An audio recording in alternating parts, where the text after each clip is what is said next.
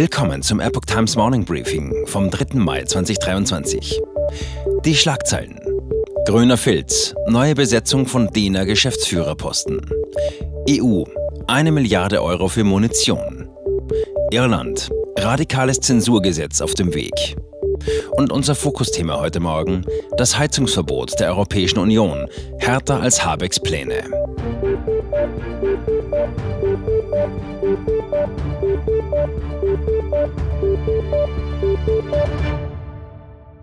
Nach Vorwürfen der Vetternwirtschaft bei der Besetzung des Geschäftsführerpostens der deutschen Energieagentur DENA soll die Bestellung nun wiederholt werden. Der Aufsichtsratsvorsitzende der DENA, Wenzel, geht nach Informationen des Deutschlandfunks davon aus, dass ein vollständig neues Besetzungsverfahren durchgeführt wird. Bundeswirtschaftsminister Habeck hatte zuvor vorgeschlagen, die fragliche Stelle neu auszuschreiben, da der Anschein einer Vorteilsnahme nicht auszuschließen sei. Der Trauzeuge von Habecks Staatssekretär Greichen hatte den Zuschlag erhalten, nachdem Greichen selbst Mitglied der Findungskommission zur Neubesetzung war. Greichen bedauerte sein Vorgehen und sprach von einem Fehler. Das Beziehungsgeflecht im Wirtschaftsministerium und nahen Institutionen hatte zu deutlicher Kritik geführt. Neben DENA-Chef Michael Schäfer geht es um die familiären Bindungen der Staatssekretäre Patrick Greichen und Michael Kellner zum Öko-Institut. Besagtes Institut berät das Wirtschaftsministerium in Energiefragen. Die Schwester von Patrick Greichen, Verena Greichen, arbeitet ebenso wie ein weiterer Bruder, Jakob Greichen, bei der Einrichtung. Die Europäische Kommission will mehr Munition in Europa produzieren. Ein Gesetzesvorschlag soll dazu heute dem Kollegium der EU-Kommissare vorgelegt werden. Das sei eine gute Nachricht für die Ukraine, erklärte EU-Kommissionspräsidentin Ursula von der Leyen gestern Abend. Zur Finanzierung sollen 500 Millionen Euro an EU-Geld und weitere 500 Millionen Euro von den Mitgliedstaaten bereitgestellt werden. Die EU hatte der Ukraine im März eine Million neue Artilleriegeschosse innerhalb von zwölf Monaten zugesagt. Diese sollen Engpässe Engpässe der ukrainischen Streitkräfte verhindern und sie in die Lage versetzen, neue Offensiven gegen russische Truppen zu starten. Die industrielle Basis für die Munitionsproduktion in Europa sei da und habe das Potenzial, die Bedürfnisse der Ukraine und der Mitgliedstaaten zu erfüllen, erklärte EU-Industriekommissar Thierry Brayton. Die Europäische Union plant ein neues Heizungsverbot, das ab dem 1. September 2029 in Kraft treten soll. Wie Merkur berichtet, müssten sämtliche Gas-, Öl- und Elektroboiler vom Markt verschwinden, sofern sie nicht den neuen Richtlinien entsprechen. Ab diesem Datum dürfen nur noch Heizsysteme mit einem Wirkungsgrad von mindestens 115 Prozent auf den Markt gebracht werden. Der Wirkungsgrad eines Heizsystems beschreibt das Verhältnis zwischen zugeführter Energie und nutzbarer Wärme. Je höher der Wirkungsgrad, desto effizienter ist das Heizsystem und desto weniger Energie geht bei der Wärmeproduktion verloren. Ein Vergleich zeigt, dass nur die Wärmepumpe den geforderten Wirkungsgrad von 115 Prozent erreicht. Alle anderen Heizsysteme wie beispielsweise Öl- und Gasheizungen würden somit ab 2029 praktisch aus dem Verkehr gezogen. Selbst reine Öl-, Gas- und Kohleheizungen wären von diesem Verbot betroffen, es sei denn, sie werden in Kombination mit einer Wärmepumpe oder einer solarthermischen Anlage als Hybridheizungen verkauft. Die EU-Verordnung sieht zudem vor, dass neue Heizgeräte dem Verbraucher in Echtzeit anzeigen müssen, wie effizient das System arbeitet. Diese Daten müssen mindestens 24 Monate gespeichert werden und bei Bedarf für den Verbraucher zugänglich sein. Die Endverbraucher sollen dabei die einzigen sein, die Zugang zu diesen Daten haben.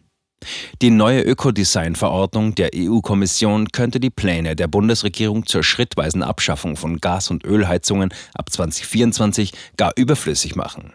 Die Bundesbauministerin Clara Geiwitz lehnte die Einschränkung nach dem Wirkungsgrad entschieden ab. Zitat: Vorgaben zur Energieeffizienz, die auf ein Verbot von Gasheizungen auch im Biogas- oder Wasserstoffbetrieb hinauslaufen, wird es mit uns nicht geben. Zitat Ende.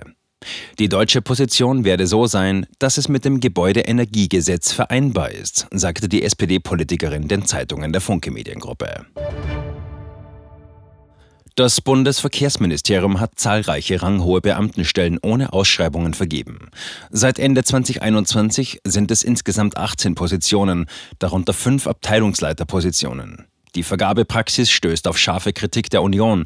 Nach Bundesbeamtengesetz hätten diese Stellen grundsätzlich ausgeschrieben werden sollen.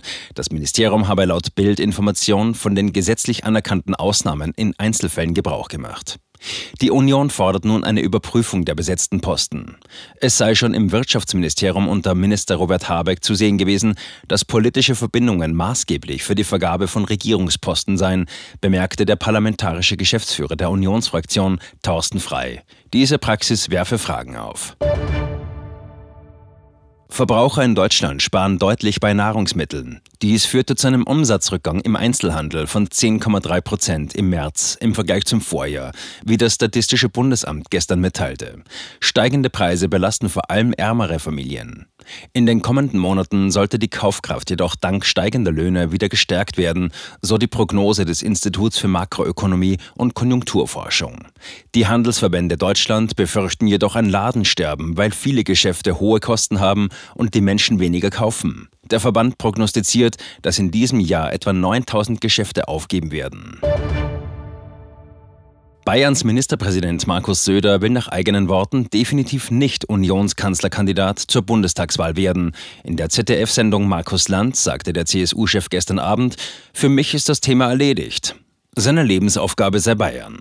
Aus heutiger Sicht habe CDU-Chef Friedrich Merz, der auch Vorsitzender der Union im Bundestag ist, die besten Chancen, so Söder. Zitat, wir arbeiten wirklich sehr, sehr gut zusammen. Zitat Ende. Zusammen habe man die Union stabilisiert. Am Ende entscheide jedoch die CDU, wen sie vorschlage.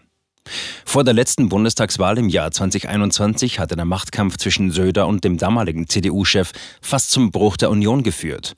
In aktuellen Umfragen steht die Union zwischen 27 und 31 Prozent. Söder ist laut einer aktuellen Insa-Umfrage der zweitbeliebteste Spitzenpolitiker Deutschlands. Platz 1 belegt Bundesverteidigungsminister Boris Pistorius von der SPD. Irland steht kurz davor, eines der radikalsten Gesetze gegen sogenannte Hassreden zu verabschieden. Das Problem? Das Gesetz definiert nicht klar, was als Hassrede gilt. Kritiker befürchten, dass es damit auf alle möglichen Themen angewendet werden könnte, einschließlich Kritik an Gender, Klima oder Impfung.